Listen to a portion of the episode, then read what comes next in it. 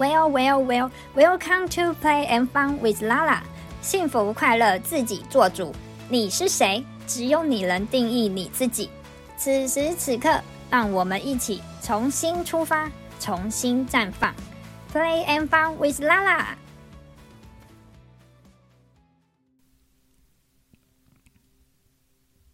Hello，亲爱的朋友，你好吗？你现在的心情怎么样呢？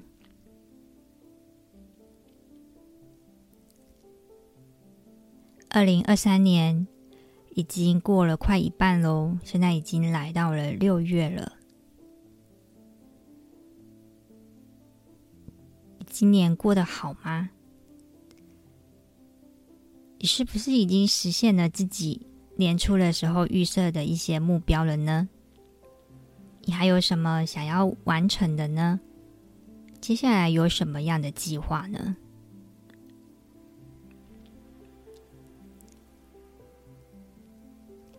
今年二零二三年对拉拉来说是很多突破的一年，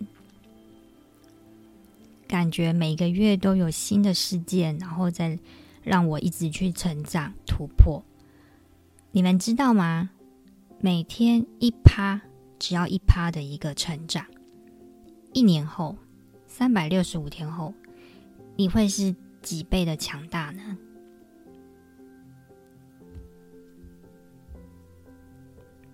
会有三十七倍的强大哦！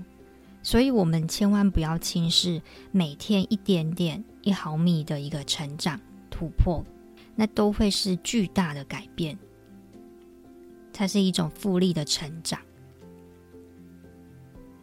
今天想要来跟大家聊一下恐惧的这件事情，请大家闭上眼睛，去想一下，当你感到恐惧的时候，是什么事情会让你觉得恐惧？那个恐惧的感觉，它藏在你身体的什么地方？可以摸着自己的心，然后问自己：为什么感到恐惧？在害怕什么？你是不是有什么样的画面？你们知道吗？听说恐惧的时候是会散发出味道的，所以在一些恐怖的电影里面。加害者是可以透过气味去寻找到受害者的，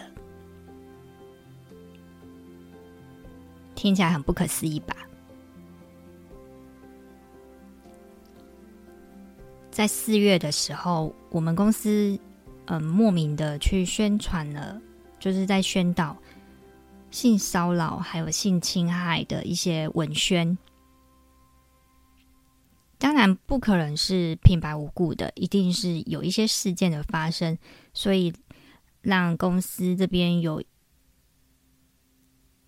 知道说要再加强这一块的宣导与认知。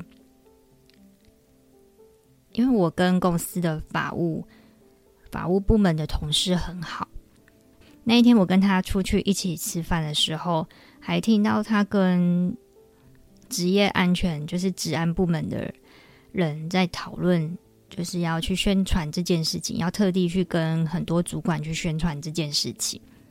他告诉我，公司最近发生了很多职场上的性骚扰事件，就是会有一些可能趁着酒后乱性啊，呃，酒后的发生的一些，就是可能对一员工。异性啊之间有一些肢体上的接触，是对方不舒服的，听起来可能有点像是偶像剧里面才会发生的情节，比如说壁咚啊，或者是强吻啊。但是发生在现实生活里的时候，会是什么样的感觉呢？会是跟偶像剧里面的主角一样，都觉得很罗曼蒂克、很浪漫吗？这恐怕就是要真的亲身经历的，你才会知道说当下会是什么样的情绪。你有过这样的经验吗？你对于性骚扰、性侵害有着什么样的认知呢？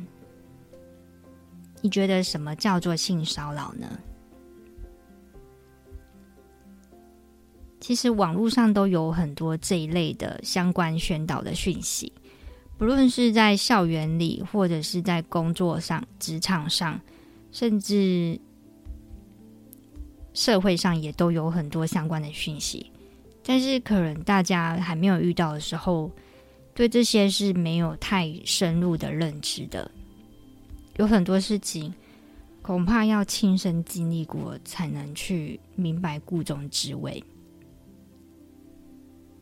就像有一些事情是只可意会不可言传的，就像我上一集所说到的同理心，也正是因为有的时候是因为自己有的相关的经验，甚或者是陪过其他人去走过这样的经验，才能够去明白到这些事情，或是要怎么处理。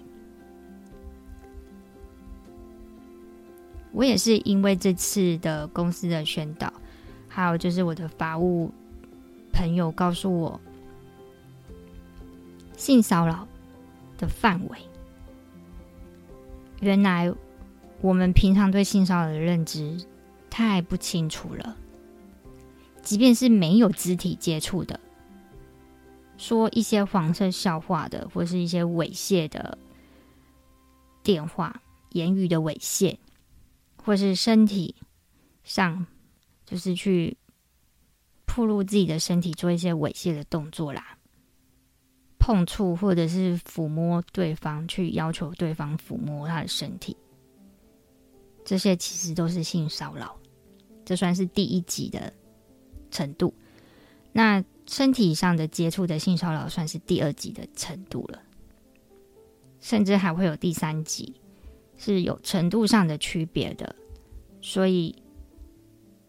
不仅是言语或是肢体上，只要是让对方感觉不舒服，做出了不舒服的动作，让对方感觉不受尊重或不舒服，这些吃豆腐的行为都是性骚扰的一种。大家可以再去多看一下这方面的法律，因为这其实。内容就是程度上都会涉及到法律的，现在都已经有相关的法律去规范这些事情，甚至有一些程度是已经涉及到刑法的程度了。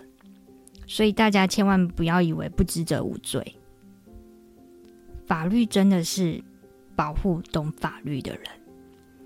我也是。这一次，那时候我同事跟我讲完的时候，我还在想说：“哦，是哦，公司还会有这样子的人哦。”因为我们公司是服务业，所以可能会看到很多人都是穿着西装啊，然后外表都是打扮得非常光鲜亮丽的样子。对，所以当我的同事、法务同事在告诉我说最近有很多这一类的案件的时候，其实我内心是觉得。哦，这样子吗？就是我还抱持的一个疑问的一个心态吧。没有想到他跟我讲完没有几天之后啊，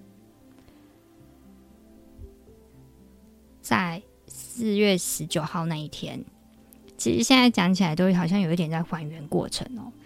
我可以这么就是平静的讲这些要经历，就是我曾经经历过的事情。其实我的内心都是经历过了很多的调试，面对才有这样的勇气可以去分享出来的，而也因此，就是这个分这一集的分享才会从四月一直到现在六月，就是在我先是听了别人的经历，再到自己经历，再又在听别人的经历。我发现，就是这个是程度上是带给我不一样的感受的。好了，我要开始说我的故事了。就是在四月十九号的那一天下午，在公司里面的时候，哦，就是我的同事啊，他，我的柜台同事，就是我们的前台，他下午休假了，然后所以我就是跟帮忙代理前台的那位男同事在说聊天，在说话。然后我就走过去他的身后，要走过去另外一边。那也因为我跟他的说话的内容里面有一句话让他觉得可能不，就是他觉得害臊吧，不好意思，因为我说的是事实，但是他自己听起来觉得更小灯小气。就是台语就是这么说的，就是有一点生气，所以呢，他竟然就是趁乱，在我走过去，然后他就就趁着那一句话，然后带着一点玩笑，或者是我不知道是怎么样的心态，他就打了过来，就是他的手就挥了过来，就打在我的。屁股上，因为我刚好走过去嘛，所以他就这样挥过来，就打到我了。对，当下其实我是很震惊的，我不太知道说他为什么会做出这样的举动，是不小心呢，还是故意的？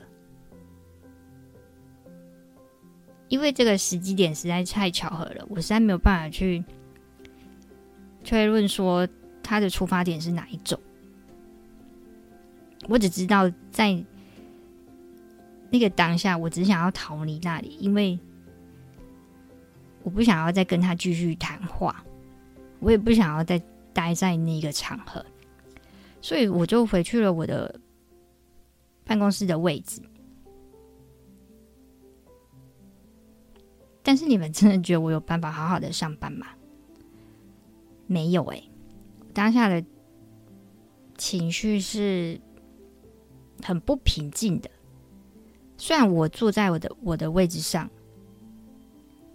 但是我可以感觉到我的臀部，就我的屁股上是有一个被摸过的触感的，那是一种很不不舒服的感觉，被侵犯的感觉。虽然他不小心挥到的是我的屁股。但是我的整个人都觉得很不舒服，尤其是我的心。我觉得我全身上下的每一寸细胞都非常亢奋，甚至是愤怒，没有办法好好的继续上班，我也没有办法跟旁边的人启齿这件事情。我要怎么跟别人说？刚才某某某同事，他他他打了我的屁股，这这听起来其实就是还蛮好笑的，可能会被其他人当成笑话来看待。呃，这些都是我自己当下的一个想法啦，因为真的遇到的时候，才会发现真的没有办法平静呢。我当下。情绪是愤怒大于恐惧的，但是我在想着我要告去问谁，去跟谁求救的时候，会有一个恐惧的情绪上来，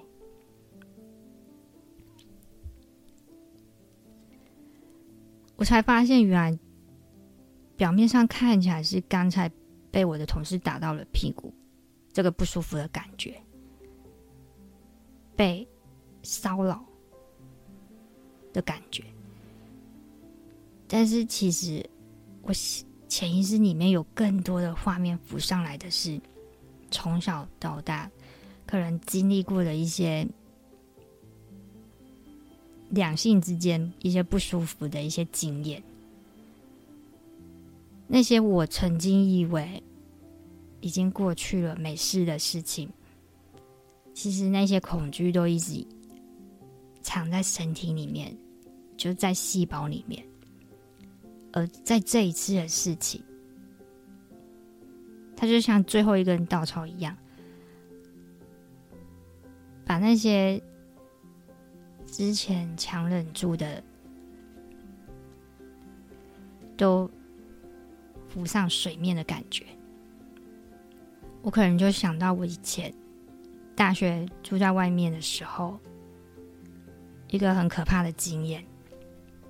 那是一个只有喇叭锁的房间，一个套房。我以前老是觉得在房间里的时候，感觉门外有人。有一次，我又在房间自己一个人在房间里面的时候，我又感觉到好像有被窥视的感觉。于是我就把木门打开。我当时是有挂门帘在门边的，我的门帘是很长的门帘，大概是门的三分之二的长度。在门帘的后面，我看到了一个男人站在那里。就在我打开门的时候，他就是在。门外，当下我不晓得该怎么办，我不晓得对方会有什么样的反应。我看不到他的脸，我不晓得他是谁，因为被门帘遮住了。然后我们就这样子对峙了一段时间，敌不动，我不动。然后我还是不知道他是谁，因为我只看到了他的鞋子，还有他的脚。然后我就把门关起来了。但是真的没事了吗？没有哎。我其实很害怕哎。你们懂那个恐惧的感觉吗？甚至后来就是。在外宿的那个房，在那个套房里面，后来又发生了钱不见的事情之后，我才意识到真的不能再住在那里了。经过一番抗争之后，终于搬离了那个地方。但是到现在，我还记得那个画面，门帘外的那一双脚。那个人，这又回来了。这一次的，就是同事对我的这个事情，我才发现，原来我的潜意识里面藏了这么多、这么多、这么多的情绪，是恐惧的，而也因为这一次的事情。他们就像被打捞上来一样，有好多好多。这些恐惧又打包了起来的时候，就像滚雪球一样，它会一直累积起来，还会越来越大，压得你喘不过气。我真的很生气，因为我知道我没有办法好好的上班。这件事情也不能这么就算了，尤其是公司已经这么用力的去去加强员工对这件事情的认知，对性骚扰、性侵害的认知，为什么还有人还这么没有认知到这件事情？如果我没有去把这件事情说出来，他是不是会以为这样做是没有关系的？他也可以继续对别人这样子，他可以如此不尊重女性，不尊重其他人的身体，继续的任意妄为。想到这里，我突然就有了一股勇气，想要去拯救自己。没错。真的只有自己可以拯救自己。我可以用我能做的资源去帮助自己。于是我就去找了我的法务朋友，那位同事，我要去告诉他刚才所发生的事情的时候，我才发现，为什么有很多很多人，他们在遇到一些不公平、不公不义，甚至是被侵害的事情的时候，他们是选择逃避，他们把他们的心房给。关闭了，不愿意去向任何人诉说这件事情，因为就即便我跟我的法务同事很好，但是我要跟他说我刚刚就是我刚刚经历的事情的时候，我一开始也是说不太出来的。说别人的故事很容易，但说自己的故事其实是需要勇气的。真的只有在自己经历过别人所说的事情的时候，当你成为那个故事的主角的时候，你要自己带上武器，带上盔甲，全面武装去打怪。你要有多勇敢？不管你是不是够勇敢，只要你跨出那一步。你就已经很棒了，真的。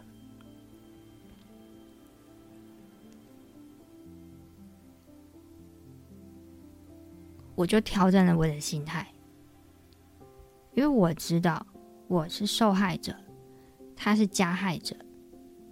可耻的并不是受害者，有错的也不是受害者。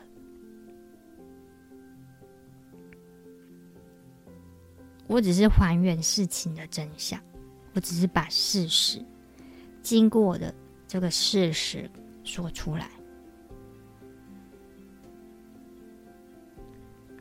所以我告诉了我同事刚才的这一段故事，就是我就是刚好走过去，我跟他的对话，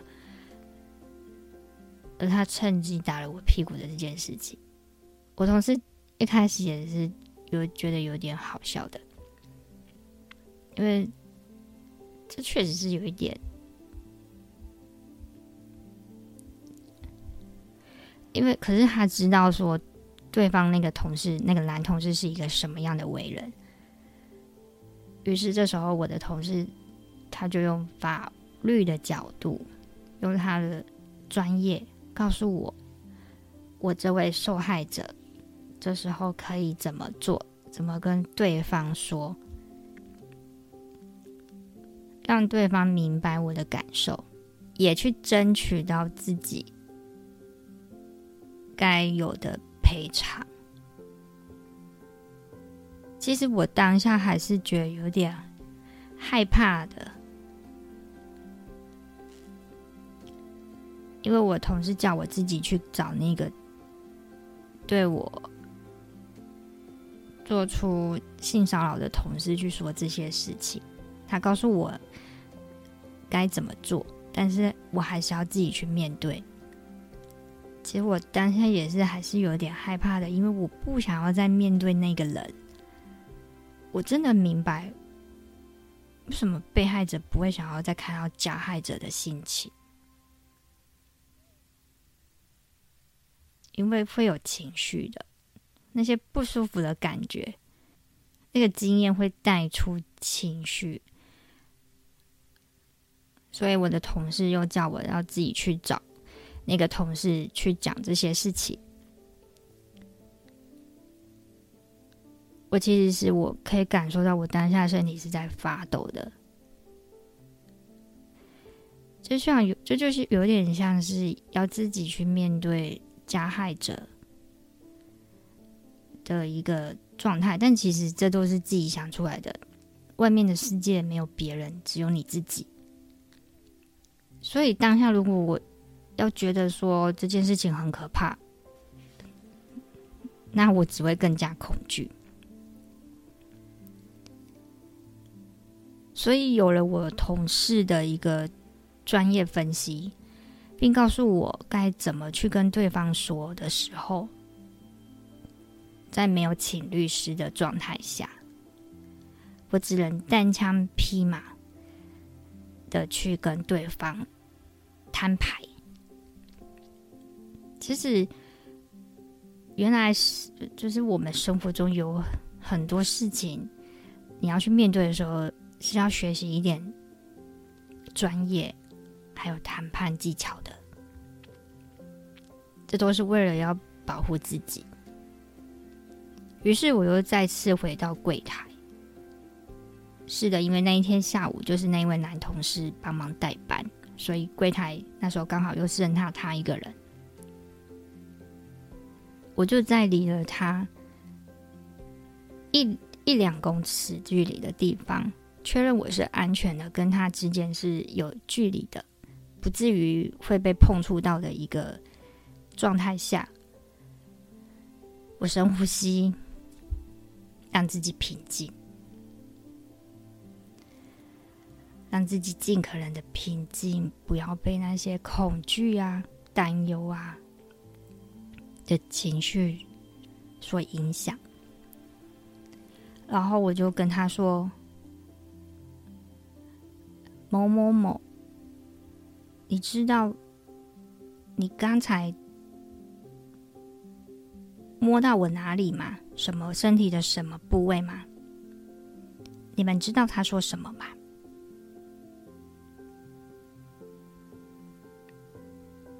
他是这么回答的。我知道啊，我摸到你屁股啊，就是他这个态度让我更感到气愤，真的很生气。因为我刚才一直在想着他是不是不小心的，是不是刚好的，原来都是我自己想的。我的善良可能并没有帮助到我自己，于是我更加坚定的要去让。这个人有一点惩罚，为他自己所做的行为去负责。好，所以我就告诉他：“你刚才所做的这件事情是性骚扰，你知道吗？”我真的感觉很不舒服。我告诉他我的感受，然后再告诉他这件事情已经涉及到了法律，这是属于性骚扰的部分。他还在告诉我，这哪是性骚扰啦？从这句话可以知道，这个人对于性骚扰、性侵害是没有一丁点认知的。但是江湖再走，都是要出来还的。我眼见他还是没有什么悔过之心的感觉，甚至还想用不知者无罪的一个状态来。为自己脱罪，我真的知道说，这一次的事件真的是来帮助我的，也是帮助他的。因为今天他在职场上遇到了这样的一个事情，对别人做了这样的事情的时候，如果没有人告诉他这件事情，他的认知、他的行为是错误的，有没有可能他还会继续的这样做？去危害其他人，甚至付出更惨痛的代价。于是我也不想再跟他过多的交流，因为我实在不想再跟他说话了。面对一个这么没有 sense 的人，我们还要多说什么都是白费唇舌。我就告诉他，我要去告诉你们部长，我要去告诉他的长官，我就跑了。我就去找我的法务朋友，嗯，然后我就整个觉得很爽快，我就大笑了，因为我把我自己心里面的那个情绪给释放了。当我看到那位同事，那位男同事，他惊慌失措，告诉我，不要啊的那个状态，我真的觉得有一种。为自己平反了，我保护了自己的那个感觉。于是我的同事他就说：“我想要什么，他都可以补偿我。我要认为是他要怎么样的补偿我，金钱上或是其他物质上或是什么样的一个补偿，比如说一个道歉，正式的道歉，我要到什么样的程度？这就是又回到我自己的身上，另外一个程度，就是另外一个问题，我的内在，我的配得感，我觉得我的价值观，当别人侵犯我的时候，我的价值观。会希望说对方做出什么样的事情来补偿我，而至于我跟他的补偿又是另外一个故事了。这个我会在下一集的时候再去说这个部分。对，就是当我为自己勇敢的做自己，去为自己保护了一次的时候，我克服了我内心的恐惧，我也得到了对方的道歉。我就说。我要你很认真的跟我道歉，为这件事情。他一开始还不太知道要怎么去道歉，甚至想要敷衍过去。但是在我坚定的要求下的时候，他给到了正式的道歉。很多人可能会到这边就觉得算了，千万不能算了啊！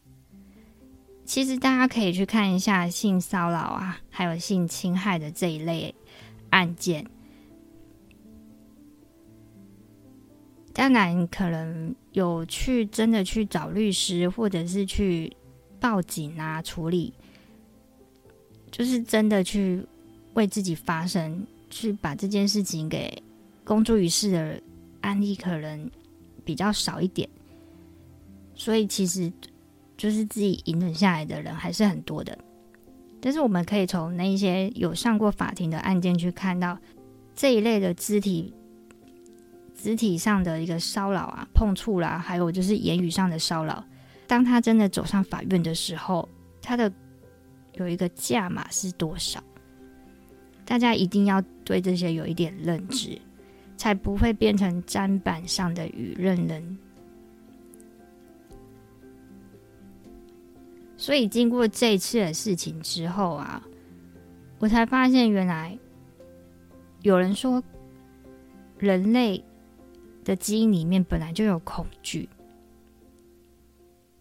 我们无法想象以前的人是怎么过生活的，他们没有像我们现在的生活这么安逸。他们可能有一餐没一餐，不晓得下一餐在哪里，可能要去采果子。但是你不可能一次吃了很多果子，但那些果子也不可能好好的一直在那里，或者是你必须要去狩猎，但你能保证狩猎每一次都能成功，都会可以有你想要吃的吗？于是，这个恐惧，这个匮乏，它会一直在人类的心里，即便一代一代的传承。这些在 DNA 里面的恐惧啊、匮乏，它是会一直传承下来的。所以，我们每一个人的基因里都是带着恐惧啊。而恐惧也是生存必须有的，因为有恐惧的时候，它才能够启动我们的防务机制。那我们有警觉心，有一句话叫做“生于忧患，死于安逸”嘛。所以，适当的恐惧确实是可以让我们保持觉察的。那我们可以有一个安全意识。但是，有没有想过，恐惧的背后是要带给我们什么？恐惧能不能是一个恩典？当你面对恐惧的时候，能不能与恐惧共舞？去听见内在的指引，去觉察更多潜意识底下的你，那个恐惧的根源是什么？当你找到的时候，你就会更有勇气去面对那一切，成为更好的你。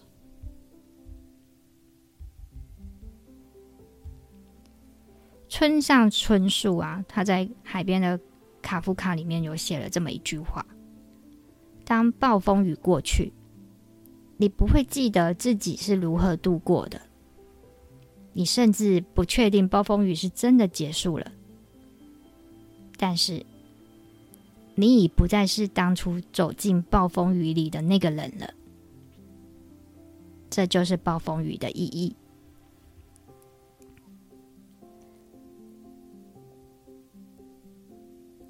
在我经过了这一次的事情，就是我同事对我性骚扰的这件事情，到我自己为自己发声，去向他说出我的感受，还有要求他的道歉，正式道歉，再到后续的谈补偿，我自己跟他谈补偿，我可以去用我的资源去要到我可以怎么做，但是我还是要自己去面对，终究还是要自己去面对。然后再到他履行他的补偿的这个过程里，我就好像走进了一个小小的暴风雨里面吧。而我也很庆幸，当我走出暴风雨的时候，经历过这一件事情的时候，我真的不是当初走进暴风雨之前的那个拉拉了，我成长了。而也因为这一次为自己的发声，也造就了我在之后的人生里，不再恐惧为自己发声，甚至遇到很多事情，以前可能会觉得算了，没有关系，就自己假装没事了。我现在会勇敢的站出来，不仅仅是为自己发声，也是为了保护更多的人。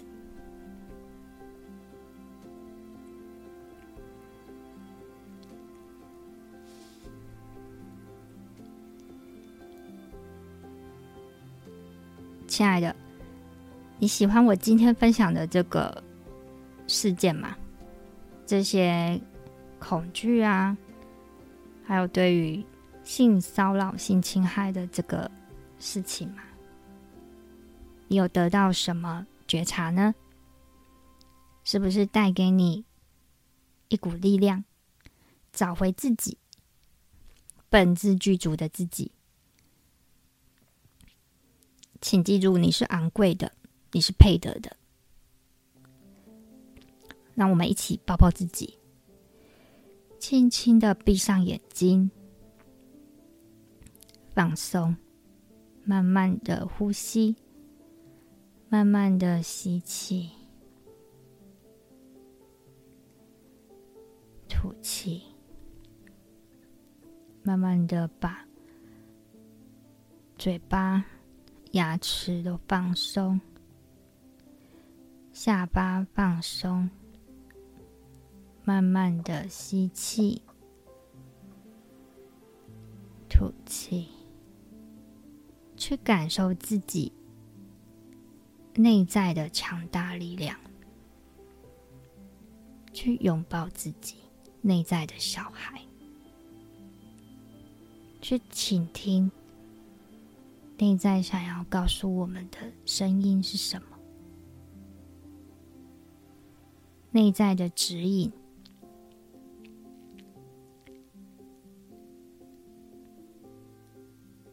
当我们静下来的时候，才能有智慧去面对更多的事。